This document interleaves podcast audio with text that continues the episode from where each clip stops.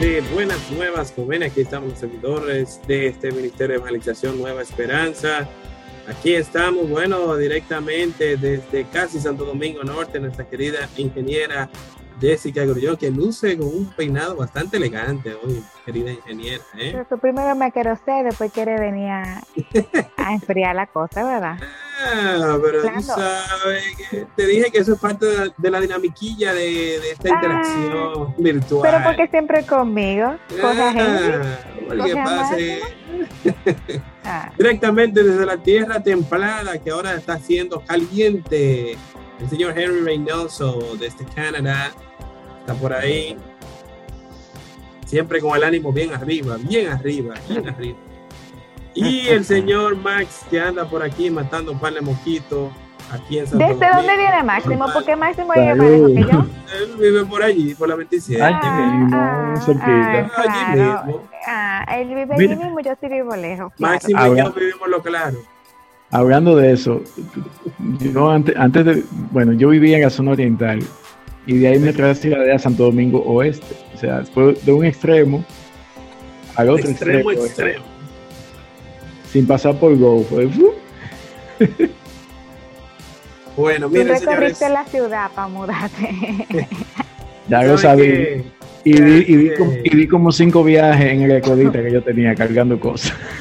Con el, con el tema del, del, de que ya, por ejemplo, aquí en el Distrito Nacional eh, no hay toque de queda, se hizo mucho bullying eh, a la gente de Santo Domingo Norte, Santo Domingo Este, ya ustedes saben, porque esa gente todavía tiene el toque de queda. Pero hay mucho argumento ahí, pero ese no es el tema del día de hoy, porque en el tema del día de hoy tenemos que hablar de algo que se ha dado, bueno, se ha hecho viral en todo el mundo, de la lamentable situación que está viviendo el país de Afganistán, luego de que el presidente norteamericano, el señor Joe Biden, anunciara que van a retirar las tropas. Ellos tienen tiempo tratando de hacer eso. Y él básicamente lo que dice que no quiere que eso pase a otro presidente con esa guerra, que ya, ya está bueno. Eh, eso era algo que inicialmente hasta el mismo Donald Trump estaba de acuerdo con que se hiciera ese movimiento, pero aparentemente la ejecución eh, no ha sido del todo como, vamos a decir, como ellos hubiesen esperado, porque ellos esperaban que lo que se está viendo ahora con el talibán, con la gente de los talibanes, lo iban a ver quizás en unos meses más adelante y vemos que ya esa gente prácticamente tiene el control de Afganistán.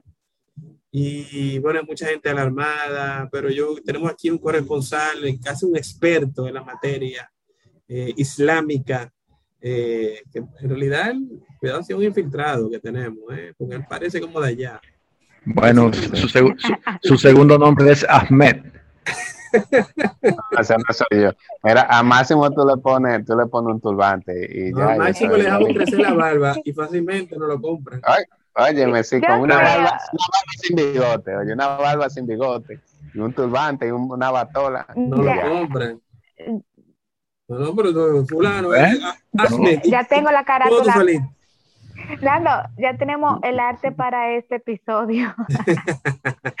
Máximo, por favor, mandar una foto. Muy bien, sigan ahí. Ah, porque yo no voy a dejar que me hagan bullying a mí sola. Bueno, ya vi, ya vi.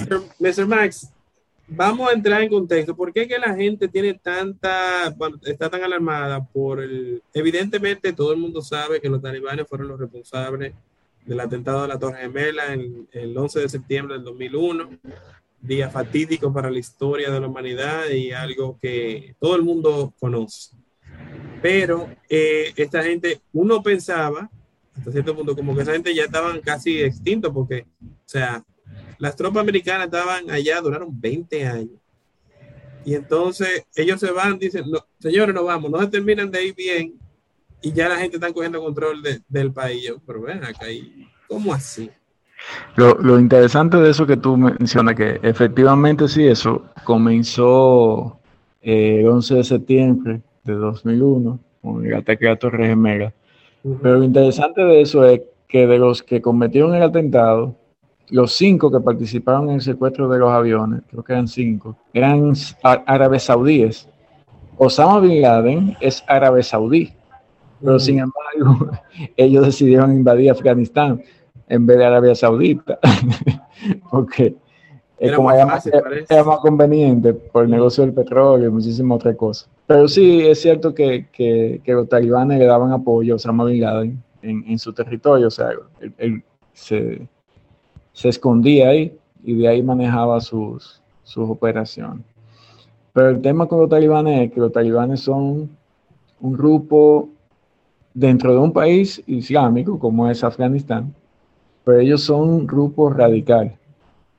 Sí. Eh, la historia de ellos no comienza con, con la Torre Gemela, la historia de ellos comienza en, los años, 80, cuando la Unión Soviética invade Afganistán.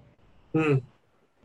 La Unión Soviética invade Afganistán para imponer un gobierno procomunista y se embarca en una guerra tipo Vietnam, pero a la rusa con, con Afganistán. Eh, en, ese, en ese entonces, esos grupos de, de, milicianos le hicieron frente a los rusos y recibieron el apoyo precisamente de Estados Unidos. Estados Unidos fue que los entrenó, les dio armas, eh, facilitó dinero para que ellos pelearan con, con, la Unión Soviética en ese, en ese momento, sin saber que estaban alimentando un monstruo de mucha cabeza que luego se iba a enfrentar ellos mismos. O sea que si vemos en retrospectiva, eh, todo eso viene de, ese apoyo que le dio Estados Unidos en aquel momento. Entonces, ¿qué pasa? Eh, los rusos se cansan de pelear en, esas montañas, mm, está carísimo mantener esa guerra y se van. Después de eso queda varios gobiernos inestables, etcétera, etcétera. Al final, este grupo de los talibanes que son organizados, tienen su creencia y, tienen una, digamos, una unidad dentro de lo que ellos piensan y lo que quieren imponer en Afganistán, se imponen y comienzan a gobernar. El problema de ellos es que su visión de, gobierno eh, es totalmente radical, o sea, una cosa de aplicar la, ley islámica en, su, en su máxima expresión, porque hay muchos países musulmanes que la aplican, pero el nivel de ellos era una cosa exagerada. Por ejemplo, ellos les prohíben a las niñas educarse, mm. prohíben que las niñas, eh, prohíben que las mujeres salgan a la calle si no es acompañadas de, un guardián, como se será para usar Islam. Tienen una palabra, que el, el hermano o el esposo o, algo así, o su papá. tiene que ser un hombre que sea una Figura, una figura masculina. Entonces obligan a las mujeres a comenzar a vestir con la burka de cuerpo entero, no recuerdo cómo que se llama, si es burka o si es hijab, no recuerdo bien, eh, que es una, que cubre toda, todo el cuerpo y solamente deja una, una, una ventila para, para, los ojos y muchísimas cosas. Comienzan a hacer juicios eh, a todo el que ellos consideran que no es suficientemente musulmán o que lo consideran un un traidor o un blasfemo. Que, dicho sea de paso, en los países musulmanes eh, está prohibido para los musulmanes dejar de ser musulmanes. ¿Ustedes saben eso? ¿Cómo? Ah, yo no me sabía ese ching. O sea, yo no, me puedo, no, me puedo, salir de esa iglesia. No, de esa, no te puedes salir de, del Islam. De hecho, ¿y qué pasa si tú osas?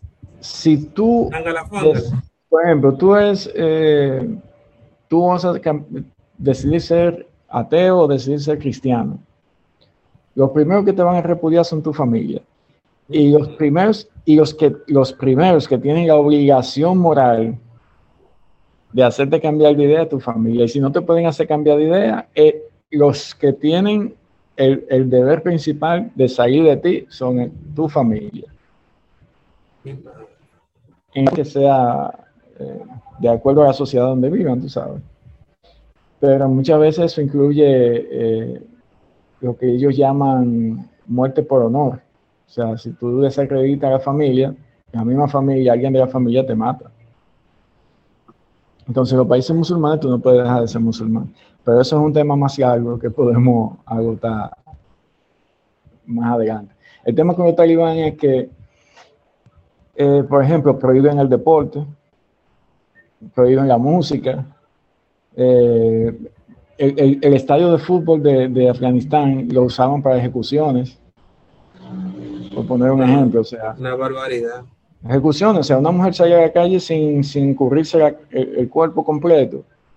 hay unos guardianes de la fe en la calle caminando, te ven, tú, está faltando, pum.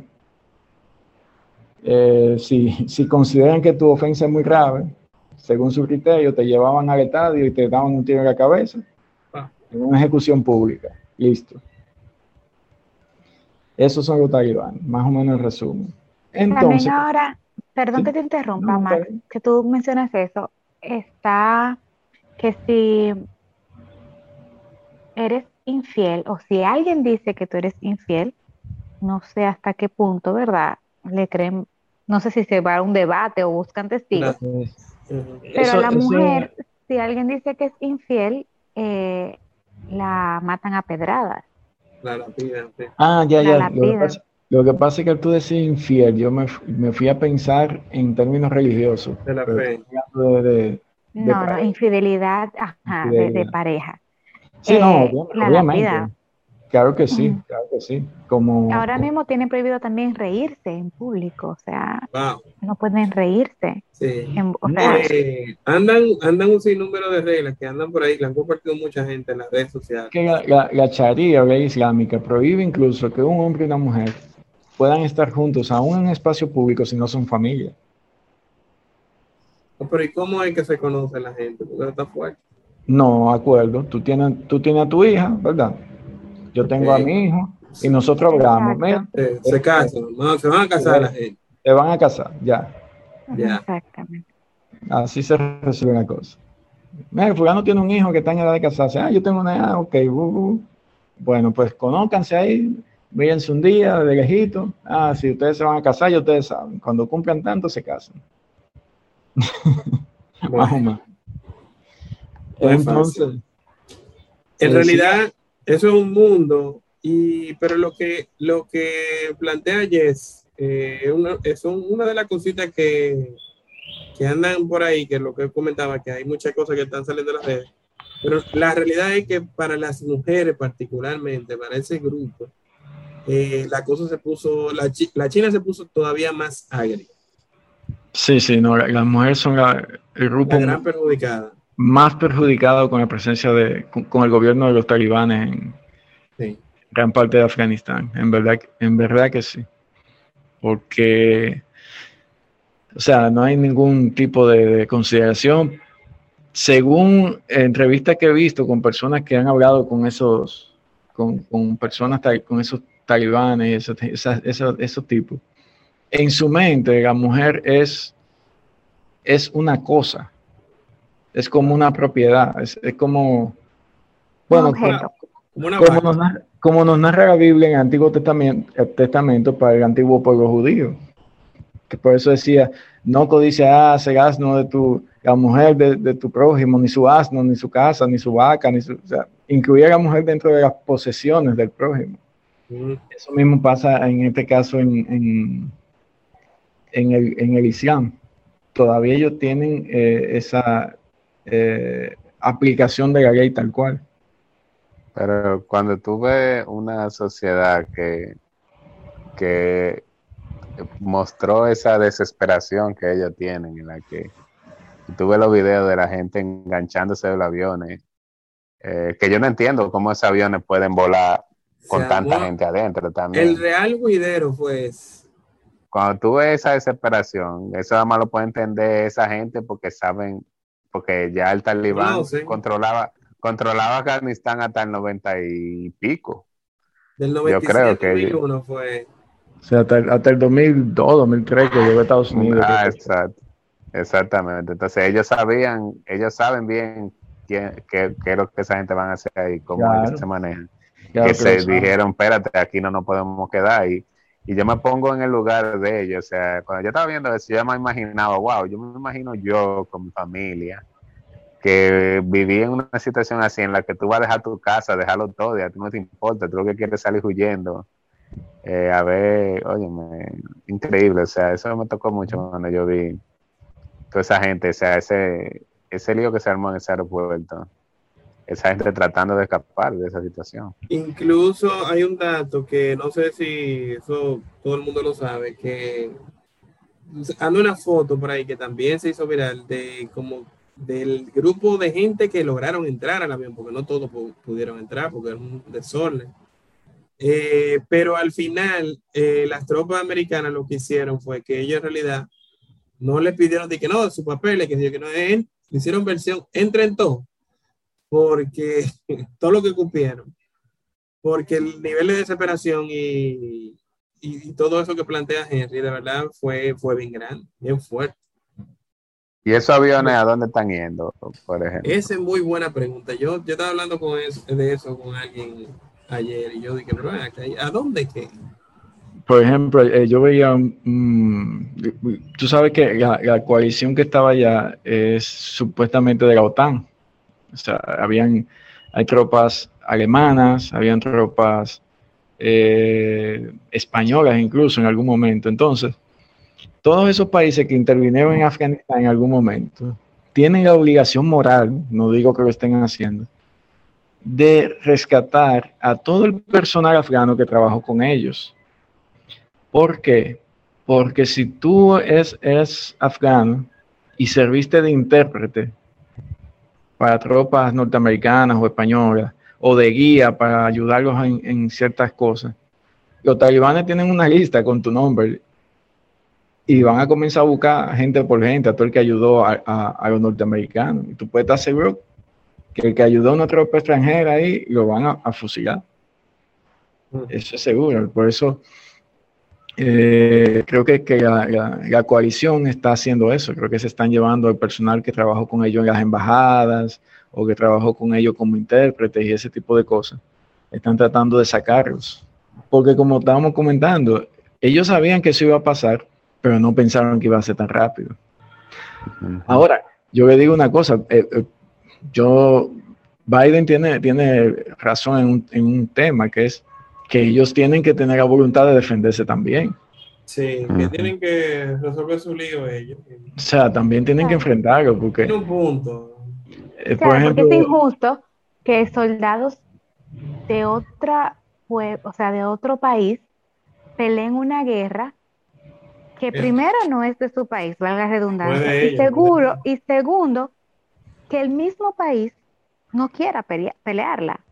Exacto, exacto. Porque hay un tema, hay un tema. Dependiendo de tú lo mires.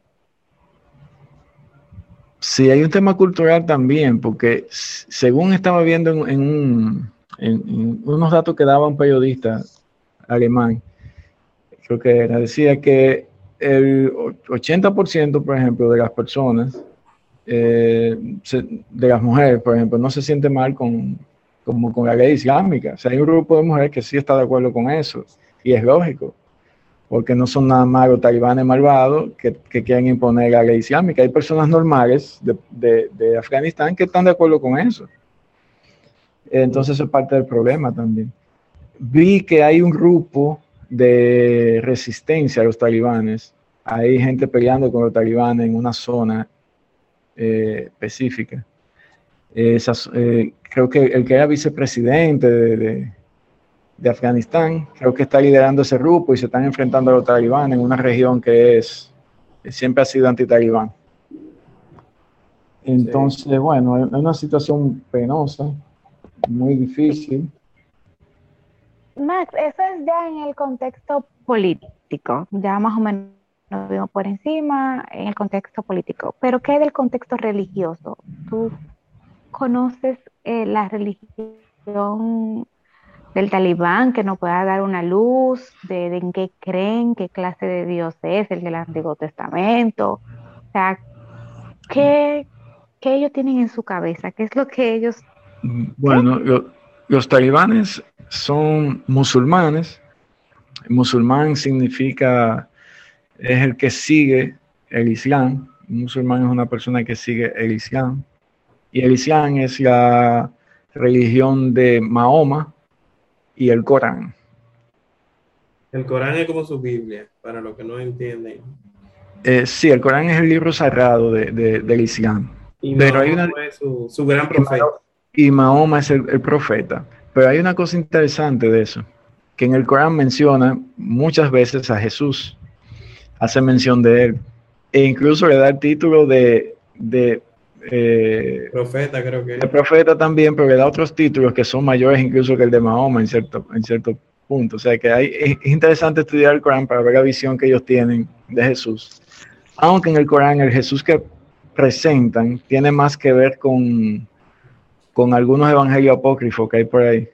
O sea, como que o sea, no, no, no, no, es el Jesús que está en la Biblia, es otra visión de, de, escritos apócrifos, pero lo mencionan varias veces. Que te quería decir, y es, es quería decir que para los musulmanes, el Corán, hay una diferencia. Es que para nosotros, la verdad es Jesucristo. A nosotros cristianos, la verdad es Jesucristo. Para los musulmanes, la verdad es el Corán. Mm. Esa es la diferencia. No es, el Corán no es equivalente a la Biblia, es equivalente a Jesucristo en términos de importancia. O sea, lo que dice en el Corán es todo para el Islam. Mahoma es el profeta y, merece respeto dentro del Islam, obviamente, tiene un lugar preponderante, pero lo principal es el Corán. No es como que para nosotros, para nosotros lo principal es Jesucristo. Para ellos es el Corán. Entonces lo que diga ahí, lo que diga ahí, esto se hace. Pero ellos creen en, Dios, en, un, en qué Dios. Sí, sí. Ellos sí son monoteístas. Son monoteístas. Si el Islam cree en un solo Dios, que, al que le dan el nombre de Alá, es la palabra árabe para Dios. Pero no es nuestro Dios, aunque sea el del Antiguo Testamento, no. E-, bueno, en, teoría vendría siendo el mismo porque es, hay un solo Dios. Pero su visión de, Dios es muy diferente a la que tenemos los cristianos. Por ejemplo, y, otro, tema, otro tema interesante sobre el Corán es que el Corán fue escrito por una sola persona, mm. por Mahoma. Mm. ¿Y, qué, ¿Y qué están esperando? O sea, ellos están esperando algo, porque hay algunas religiones que están esperando todavía la, la, venida del Mesías. O sea, que, ¿Qué él dice que va a pasar? Hasta donde yo sé, el Corán plantea el fin del, de los tiempos también y incluso me parece que habla de la, de retorno de Jesús en algún momento también. Eh, y habla del fin de los tiempos y que entonces habrá un juicio similar a, lo que dice la Biblia, un juicio en que si tú no cumples las leyes islámicas vas al infierno, si cumples las leyes islámicas vas al paraíso. Eh, básicamente en, eso son parecidos. Hay algunos, hay, algunos estudiosos de los escritos del Corán que dicen que Mahoma quizás eh, lo que hizo fue una adaptación de, de, las creencias del pueblo judío porque él tenía un interés de expandir sus, su, creencia. Al principio, Mahoma comenzó a escribir, eh, dio la revelación, según, según dice el Corán, según el Islam, Mahoma recibe la revelación del ángel Gabriel. El ángel se presenta a Mahoma y le da, y le dice, mira, esta es la verdad. este es el complemento de la verdad. Entonces, como que eso viene a, a complementar lo que se había escrito antes en el Antiguo Testamento, por ejemplo. Entonces, a partir de ahí, no, es lo que dice el Corán. Y lo interesante de eso es que San Pablo dice, dice en uno de los versos, no recuerdo cuál, dice, eh, en una de sus cartas, dice, si, si siquiera un ángel bajado del cielo le trae a ustedes otro evangelio que no sea el que nosotros le profesamos, sea anatema. Mm. Mira que, mira qué interesante. Y luego, luego el, Islam es posterior al cristianismo. Entonces, luego de las palabras de San Pablo, llega el Islam. Un profeta que un ángel le trae un evangelio. Interesante. ¿eh? Sí, definitivamente. es un tema muy largo. Creo que podemos hacer una parte de dos acerca del Corán sí. todo lo que es el ISIAM para estudiar un poquito. Y si alguien sabe más que nosotros, que, que nos que se puede acercar y nos puede explicar. Trataremos de conseguir alguien que nos pueda nos pueden, nos pueden escribir en arroba alfa arroba gmail, eh, nos pueden comentar por las redes sociales en arroba alfa en las redes sociales. Pero yo entiendo que hay algo que, que tenemos que decir, mira, en realidad hay que orar por toda esa gente, por todo ese pueblo. Eh, los extremos, y eso la gente lo, lo, vive diciendo de casi de todas las religiones, que es un estigma que lamentablemente la clase religiosa lo ha llevado, quizás no justo por pecadores, pero cuando surgen este, estos grupos extremistas que son demasiado radicales, como los talibanes, son los que, vamos a decir, que le echan leña al fuego esa reputación de que del fanatismo y todo eso, que eso es otro tema también, pero eh, cabe destacar eso, quería señalar eso porque hay muchos ejemplos de musulmanes que no son talibanes, porque no todos los musulmanes son talibanes, sin embargo, todos los talibanes sí son musulmanes. Eh, pero hay musulmanes que sí son gente que son afables, que son gente que pueden tener una vida y piensan en el bien común. ¿Entiendes? sí, claro, como, en toda, como en toda religión hay, hay personas eh, que no, no, aplican, digamos, el, radicalismo o, el, como dice, hay una, hay una palabra específica para eso, eh, que es cuando tú sigues al pie de la letra lo que dicen las escrituras sin analizar el contexto y el, y el mensaje. Sí, sí. Entonces, eh, hay algo importante que, por ejemplo, yo descubrí, yo en estos días he estado conversando mucho con un profesor de, de Indiana que anda con la gente de mi trabajo, que trabajo con una organización internacional, pero él me dice que él, él ha trabajado en diferentes partes del mundo e incluso ha ido a Afganistán y me dice que esa gente son muy agradables y son muy graciosos. O sea, como que son gente como corista. Algo, que, algo que en realidad uno le sorprende porque lo que uno ve lamentablemente no es muy positivo. Entonces, eh, queríamos dejarlo con eso para que entiendan que el pueblo, quizá en su mayoría, no es lo que lo que quizás tiene la percepción mucha gente, hay que orar por ese pueblo, por Afganistán, los mismos talibanes, para, para, para que Dios meta su mano y toque esas almas, esos corazones, y veamos si, vemos si hay algún final, un desenlace positivo en el horizonte.